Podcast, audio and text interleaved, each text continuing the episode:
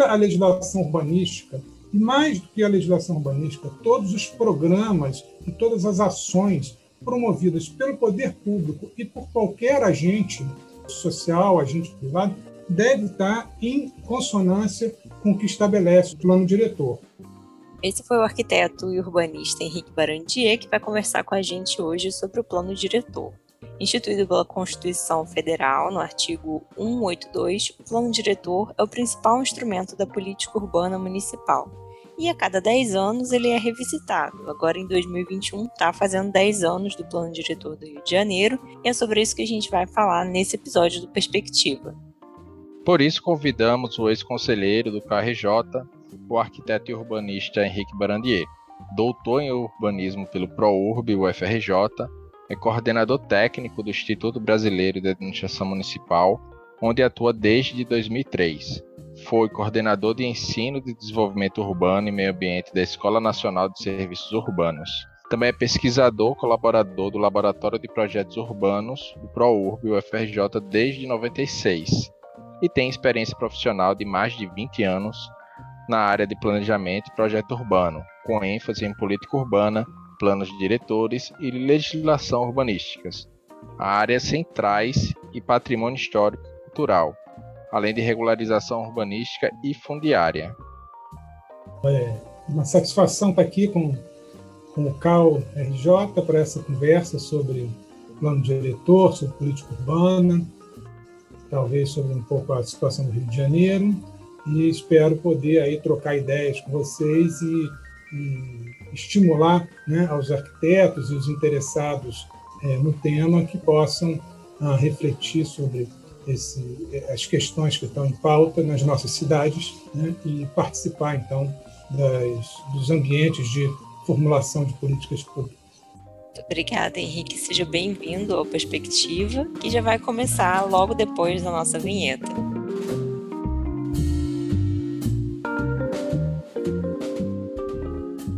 Barandier, para começar a discussão, explica para quem está nos ouvindo e que não está familiarizado com o tema o que é o plano diretor e para que ele serve. Como hum, vocês mesmos falaram na, na apresentação, na introdução, o plano diretor ele é o principal instrumento de planejamento urbano e territorial do município. Ele é um instrumento já de antigo, de longa data, mas que foi hum, incorporado na Constituição de 1988 numa perspectiva nova, né, consolidada depois pelo Estatuto da Cidade. Quer dizer, esse instrumento, que ele tem, vem de uma tradição muito técnica, até tecnocrática, a partir da Constituição e do marco do Estatuto da Cidade, ele deve ser entendido como um instrumento de construção participativa, técnico-participativa. Então, esse ele é um instrumento absolutamente importante, porque é nele, ele, é, ele a Constituição estabelece que ele é um instrumento básico né, da política urbana.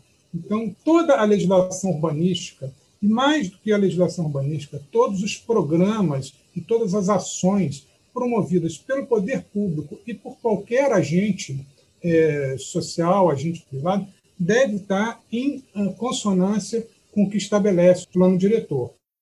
O plano diretor ele vai delinear, então, as diretrizes da política urbana, as diretrizes da, das políticas setoriais estruturantes do território, né?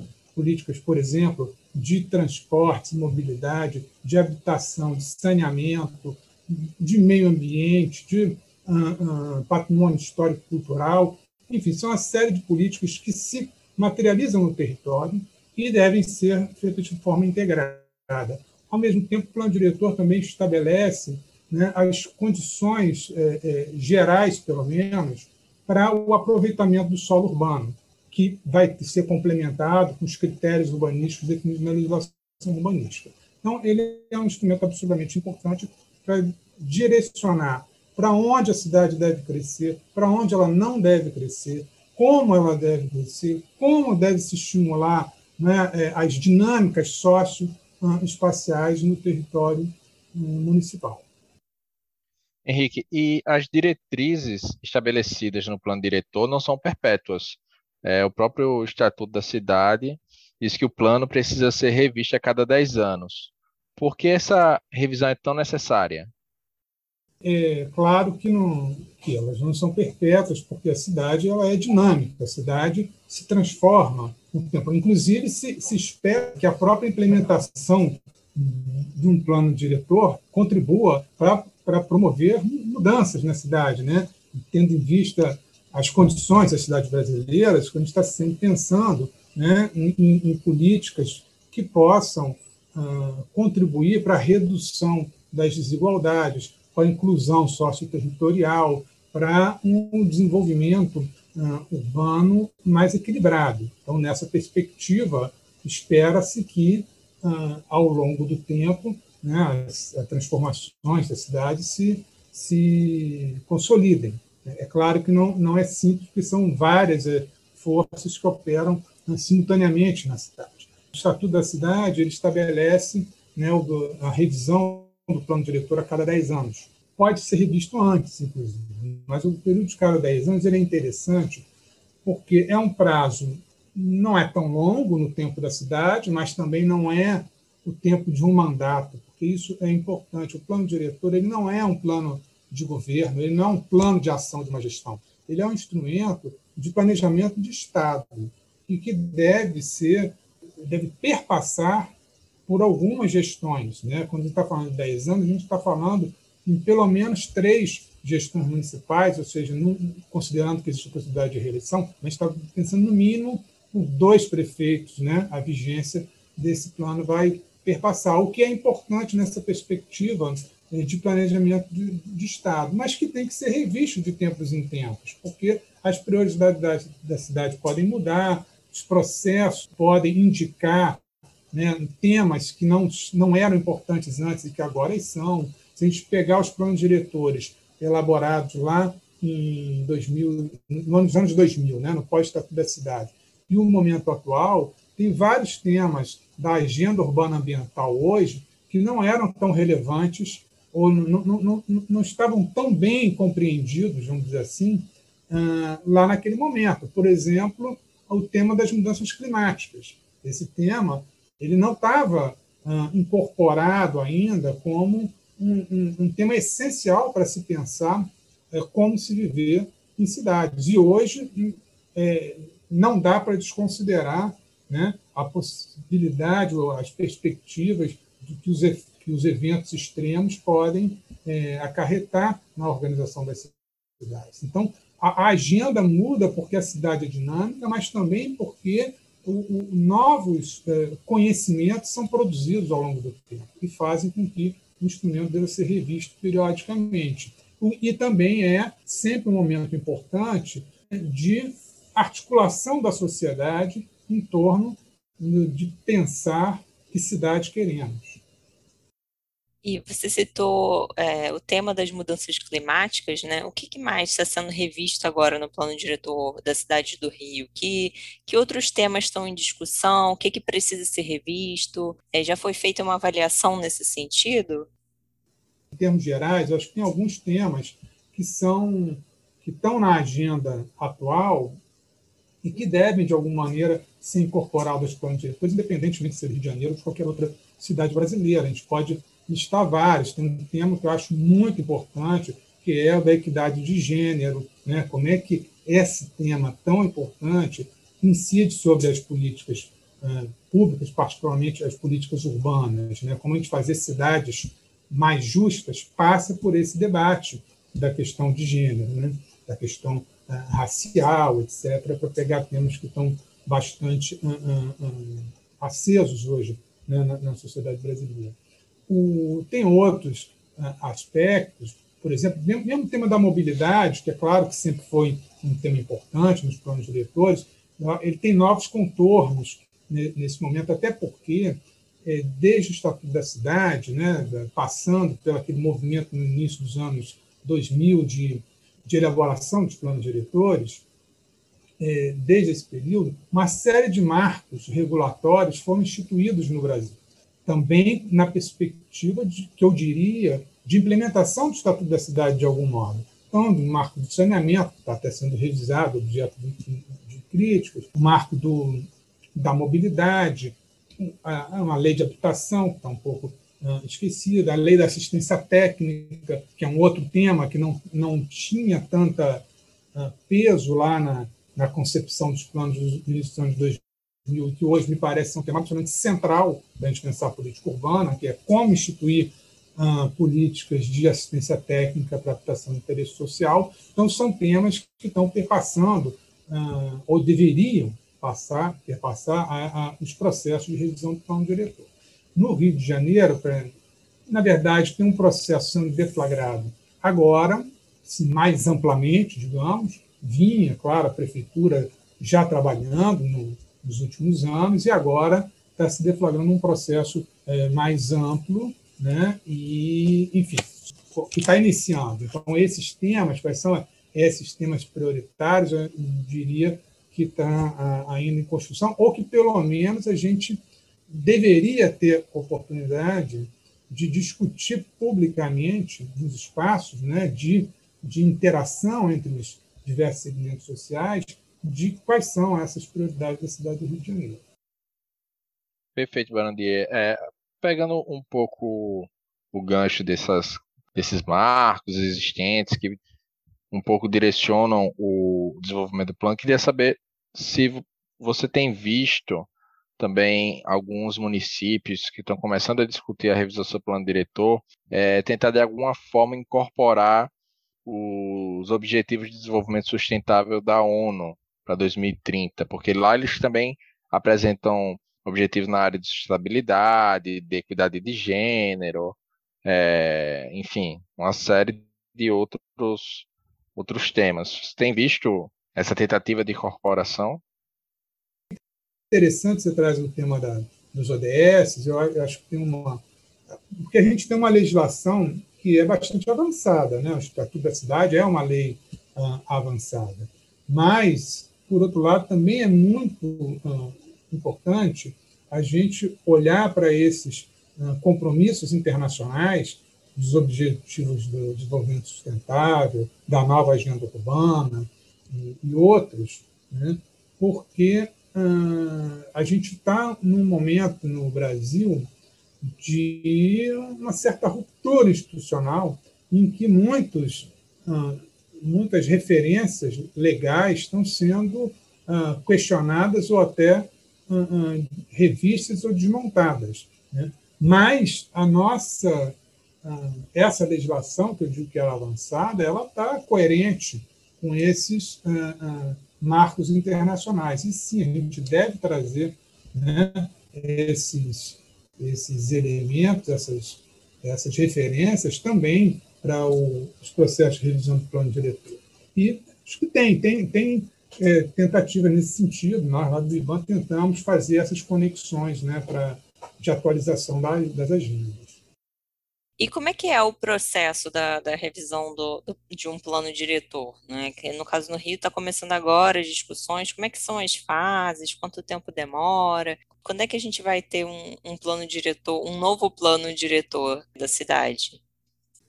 O Brasil é, é, bastante diverso, né? Os municípios, a gente tem 5.570 municípios, então são 5.570 realidades, embora a gente possa é, dizer que tem uma agenda comum da cidade, o estatuto da cidade, onde estabelece as diretrizes né, para as áreas urbanas, ele, ele, ele sintetiza uma, uma agenda comum das áreas urbanas brasileiras, mas é claro que cada lugar tem temas próprios e tem é, condições né, de, de, de, organização do processo de revisão do plano diretor também próprios. Poderia dizer assim que, que num processo de plano diretor a gente pode imaginar é, alguns grandes marcos. Né?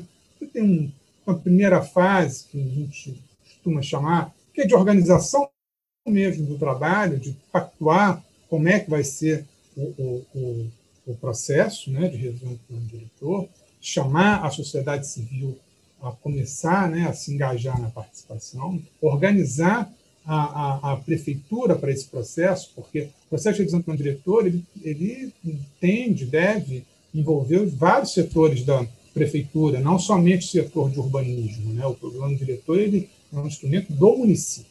É, depois tem uma fase que a gente chama assim, uma divisão meio clássica, né?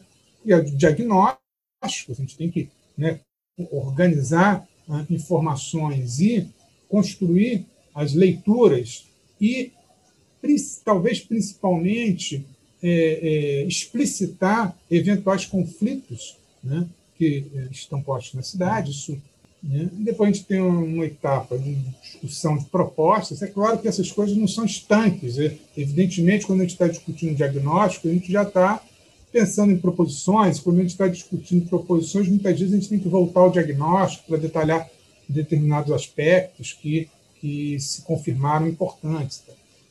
E numa outra, uma fase final, digamos assim, tem a redação propriamente do projeto de lei, porque todas essas discussões elas vão confluir para um projeto de lei e após isso, isso está no âmbito então do executivo, né?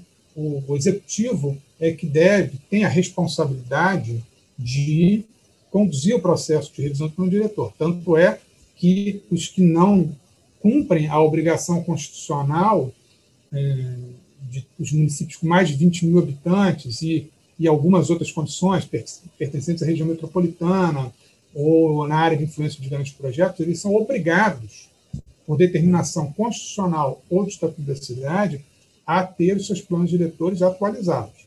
Né? Então, ah, o prefeito que não cumpre essa obrigação, ele pode estar sujeito a processo de improbidade administrativa. E depois vai para um, o legislativo, é encaminhado o processo, o projeto de lei para a Câmara de Vereadores, que é onde que vai ter o seu processo de discussão próprio e, enfim, aprovar a lei final. Eu não diria que tem fórmula, entendeu? Isso aí é em cada lugar vai ter o seu, vai ter que construir o seu processo. Já que não há fórmula e cada cidade cria seu processo, a Prefeitura do Rio inovou. Eles fizeram agora um chamamento para a participação popular no processo de revisão do plano diretor, em que a própria prefeitura vai escolher quem vai ou não participar. E isso gerou aí muita crítica. Queria saber sua avaliação desse processo, dessa metodologia, já que o plano diretor deve garantir a ampla participação aí do, do cidadão. E se você tem alguma notícia, se já houve algum encontro, algum primeiro encontro, como é que está ocorrendo essa dinâmica, essa nova dinâmica da revisão do plano do Rio de Janeiro? Só voltar um ponto antes, eu disse que não tem fórmula, mas, não, mas também não é cada um faz o que quer do jeito que quer. Tem, não tem fórmula, mas tem um, a, alguns parâmetros legais que estão estabelecidos no, no, no Estatuto da Cidade e, e também algumas resoluções do extinto Conselho da Cidade.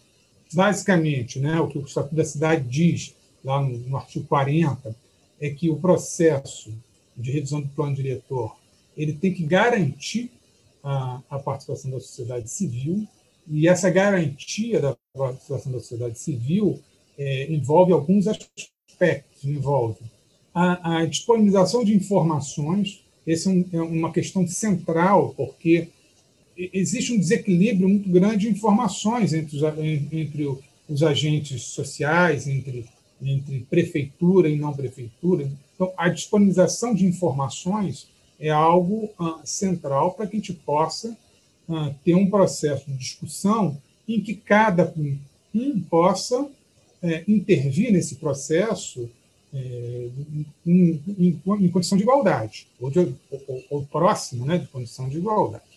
Então, essa é a primeira coisa, que é a disponibilização, divulgação, é, transparência.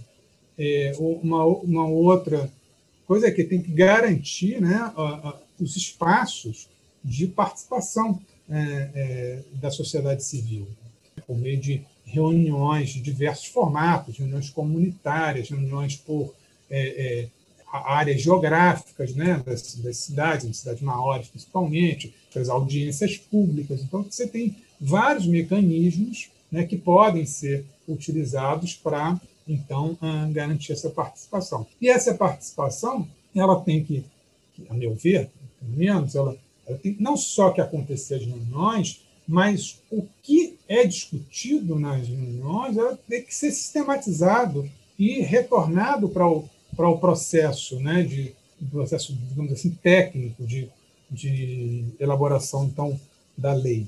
No Rio de Janeiro, o que está acontecendo agora, pelo menos o que eu estou vendo que está acontecendo agora? A prefeitura do Rio lançou a notícia de que ia fazer a revisão do plano diretor ao longo desse primeiro semestre, e aí eh, já, já tinha já tinha trabalhos em curso pela Secretaria de Urbanismo e até com algumas ah, reuniões com, a sociedade civil. E agora, quando se deflagrou ah, esse processo, houve uma, uma reivindicação justamente de que né, fosse o mais amplo possível e a prefeitura lançou então esse chamamento que você ah, indicou né, para as organizações da sociedade civil que desejem participar se inscreverem lá nesse chamamento. Embora se falasse no chamamento em questão de seleção, eu não tenho conhecimento de que tenha havido uma seleção no sentido de que você pode participar ou você não pode participar.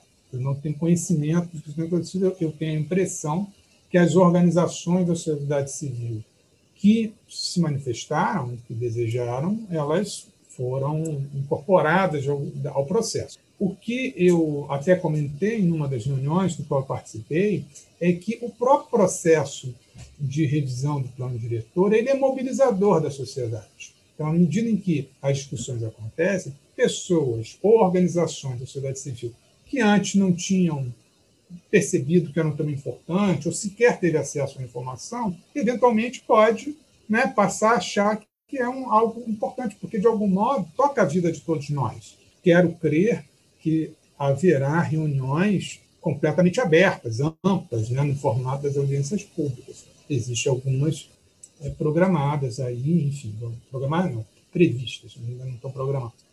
Bom, vamos torcer então para essa participação popular ser bem ampla, né, bem efetiva. E a gente vai fazer a nossa primeira pausa agora, mas a gente retorna com o, Barandi, o Henrique Barandier para falar um pouco sobre a revisão do plano diretor. Não sai daí.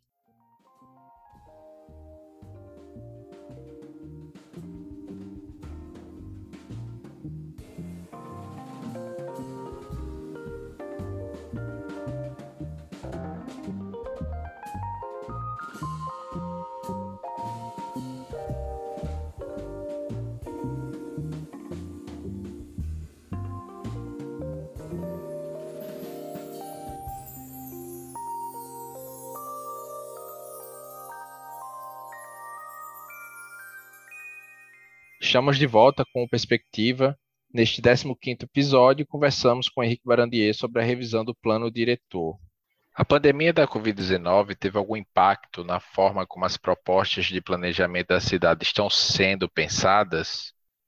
É, eu, eu acho que a pandemia ela está afetando absolutamente todas as relações, né? toda a nossa vida, né? de, de todos nós. Então, é lógico que a pandemia é, está afetando e vai afetar ainda durante muito tempo uh, um modo de conceber né, as cidades, as prioridades uh, e a forma de desenvolver né, os processos então de, de elaboração aí dos nossos instrumentos de planejamento. É, a pandemia ainda está em curso, né? Nós não, infelizmente, eu não, eu não sei vocês, mas eu não estou vendo perspectiva ainda da gente sair da pandemia, da gente dizer que, que bom, daqui a, a alguns meses nós não teríamos mais essa pandemia. Na verdade, isso, é, inclusive, é uma angustiante para todos nós. Né? Mas é claro que hum, a gente está vendo, né? enfim, só circular, embora não se deva circular pela cidade, mas, mas circula, ou quando tem as notícias, é, a gente vê, existe uma situação de agravamento da, da pobreza, de agravamento de situações né, que, que devem ser enfrentadas em alguma medida, né, justamente pelas políticas urbanas. É claro que a questão da, da moradia e do saneamento, por exemplo, a pegar alguns dois temas centrais, justamente nas condições de enfrentamento da, da, da pandemia, como é que eles vieram né, para a centralidade, que são temas que nós que que estamos aí nessa, nessa militância né, da reforma urbana desde décadas, é, sempre é, enfatizamos muito né, da, das, como a questão da moradia e das condições de acesso à infraestrutura, portanto, de, acesso à cidade, do direito à cidade, eram absolutamente fundamentais para a cidadania, né, para a qualidade de vida. É, isso a gente sempre veio dizendo e lutando para que, para que avançar né, nessa perspectiva que é da redução das desigualdades. E agora, é, com a pandemia, isso está muito evidente, me parece, para todo mundo. Então, claro que essas coisas impactam, ou devem impactar, eu espero que devam pelo menos sensibilizar os segmentos todos da sociedade civil e os governos em relação à relevância né, desses temas. Né? A gente construir cidades mais justas e mais menos, uh, menos insustentáveis. Né? E uma outra dimensão é de como é que afeta os processos de uh, elaboração dos instrumentos de planejamento, uma vez que a gente tem restrições muito severas né, a, a, as reuniões, por exemplo, presenciais, que eram a forma tradicional da gente fazer. Volta e meia, legislações são postas que alteram tudo ou parte do que o plano diretor já determina e diz. E aí eu queria saber se você acha que nesse processo de revisão há alguma chance do, desse instrumento sair fortalecido. Bom, eu acredito no planejamento, né? Então, é, trabalho com isso, eu acredito no planejamento, então eu acredito que, que a gente tem condição de fazer instrumentos é, consistentes e que possam, né, de fato, orientar a implementação hum, das políticas públicas. Agora, o processo de planejamento ele é contínuo, ele não se encerra no plano. O plano é uma peça, talvez até mais uh, uh, relevante, ou tão quanto o processo de elaboração do plano em si, é a gestão do plano, a implementação do, do que está lá. É, e esse é um processo contínuo e é um desafio, então, permanente. E a participação ela, ela, ela também tem a ver com isso, porque os momentos de elaboração do plano diretor são momentos assim que, que eles têm um, um, um poder assim de, de chamamento, de, de trazer as pessoas para a discussão, mas é difícil manter um, um, né, a, a, a sociedade civil permanentemente ah, ah, ocupada no processo ah, de, de gestão e de implementação do plano. Agora, a gente também tem muitos exemplos, muitos exemplos de uh, leis municipais que foram instituídas em contradição com o que dispõe o plano diretor ou sem respeitar o necessário processo participativo e que depois foram anuladas judicialmente. No Rio de Janeiro tem um caso recente que é aquela famosa lei do puxadinho, Exatamente, a gente está sempre voltando na questão do, do plano diretor, né? Quando aparecem essas normas, a gente está sempre falando, mas ué, não estava no plano diretor, não segue o plano diretor. Então é um assunto que sempre está presente nas nossas discussões, né? Não só agora na hora da revisão, mas que sempre acompanha né, as discussões sobre a cidade. Para a gente encerrar aqui, além da cidade do Rio de Janeiro, quais outras cidades estão revisando os planos diretores nesse momento? Claro que não dá para citar todas, né, mas quais você destaca aí que estão fazendo esse processo também para a gente ficar de olho e acompanhar? Só para dar um exemplo do Rio de Janeiro, tem dois processos que nós lá do IBAN estamos assessorando diretamente um em Maricá, aqui na região metropolitana do Rio de Janeiro, e outro em Vassouras. Eles estão em momentos bem distintos, né? Maricá já tem um, um trabalho de diagnóstico uh, consolidado e está numa aí agora vão começar né, as discussões de propostas, etc., um processo que já foi tem sido ajustado né, permanentemente em função da pandemia, com essa preocupação de não atropelar, a gente também está acompanhando lá pelo IBAN, né, na, na, nesse nosso trabalho que é de assessoria técnica, o processo em Vassouras, que está numa fase bem inicial, em São João de Miriti também está no processo, eu não sei exatamente o estágio que está. Então, tem alguns municípios aqui no, no, no Rio de Janeiro que estão nos seus processos de revisão do plano diretor e acho importante que ah, os arquitetos né, acompanhem, participem, enfim, o CAL, o IAB também possam estar aí ah, contribuindo com, com esse processo para garantir que eles sejam ah, ah, bem feitos, que eles eh, garantam a participação, que eles eh, garantam né, condições técnicas melhores para os municípios, que se consiga né, consolidar instrumentos que colaborem para a gente construir cidades melhores para se viver. Né? Estamos precisando.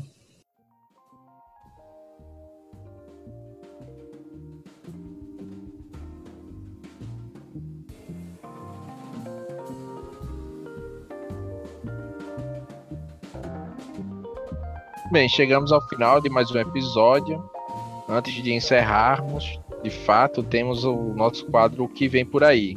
É o momento que o nosso convidado e nós somos provocados a falar o que pode vir a ocupar a agenda não só da cidade, mas no campo arquitetônico e urbanístico.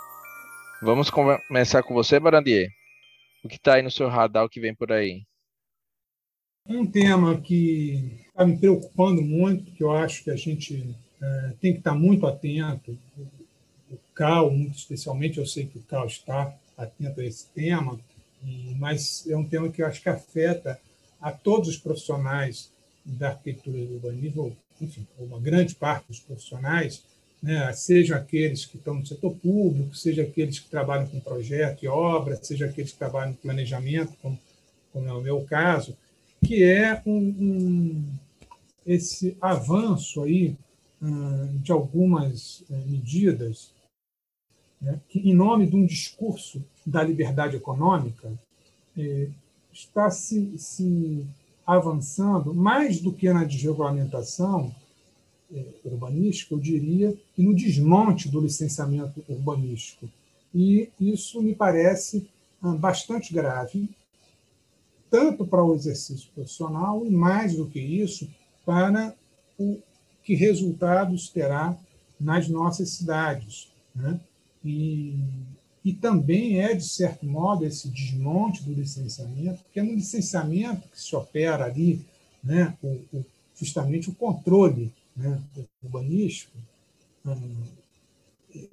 E, de certo modo, é também, um, para estar no, no termo, enfim, mais corrente, né, do negacionismo, negacionismo que que avança, em, parece, em todas as, as áreas né, da nossa, nossa vida, nesse momento que a gente vive no país, é, mas é um certo negacionismo de todo o conhecimento ah, acumulado de se construir cidades. Se construir cidades, construir hum, as edificações e tal, não é algo banal e que possa prescindir de uma ah, legislação própria que orienta como se deve construir cidades e do controle prévio, que é uma obrigação dos municípios, é, é uma obrigação inafastável dos municípios. Então, eu acho que esse é um tema uh, chave e que, de certo modo, tem a ver com a discussão de plano diretor e legislação urbanística. É verdade, Barandi. Inclusive, a gente já gravou um podcast sobre esse assunto. Quem se interessar né, por essa questão do licenciamento, ouçam aí o episódio 13 do Perspectiva para ter mais informações né, sobre essa questão. E para você, Nicolas, o que, que vem por aí? O que vem por aí, acho que é muita discussão sobre o que o, o presidente Jair Bolsonaro apresentou na cúpula de líderes sobre o clima. Ele apresentou uma série de metas aí, como zerar até 2030 o desmatamento legal, reduzir as emissões de gases, é, buscar neutralidade climática até 2050. Então, são muitas metas aí que dialogam com, com as cidades, que vai demandar também de uma discussão ampla aí no, na revisão dos planos de diretores dos municípios. Então, quero ver o que, que vai dar aí nessa discussão e o que pode ser feito para a construção do, de um ambiente urbano ambiental e socialmente mais sustentável. E você, Marta, o que vem por aí para você? Olha, eu queria falar de um assunto que está bem perto, né, bem próximo já, que é a questão da privatização da SEDAI, né, está marcado, o prazo é até o dia 30 de abril, né, para o leilão da SEDAI, eu acho que é uma questão muito importante, que também tem a ver com o plano diretor, né, para a gente ficar de olho é, o CAL é signatário de, de, uma carta que foi enviada para os parlamentares sobre, sobre essa questão, solicitando uma audiência pública né, para debater é, a forma desse, desse leilão. Né? Então, é uma questão muito importante para a gente acompanhar nesses próximos dias. Bom, a gente está curioso pra, também para saber o que vem por aí para vocês que estão ouvindo a gente, estão aqui ouvindo a perspectiva. Então comenta lá nas nossas redes sociais, no Instagram, no Facebook do Cal, ou então manda um e-mail para a gente no comunicação, sem cedilha, sem tio, arroba cal, caurj.gov.br. Baradier, queria agradecer mais uma vez sua participação no episódio de hoje. Obrigado por contribuir com essa discussão tão relevante para a nossa cidade. Bom, eu, eu que tenho que agradecer é, ter essa oportunidade aqui com vocês e é, espero que, enfim, que essas considerações aqui que eu pude fazer estimulem né, os ouvintes aí a se engajarem nesses debates. Obrigada, Barandier, pela sua participação e obrigada a você que nos acompanhou até aqui. Um abraço e até o próximo episódio.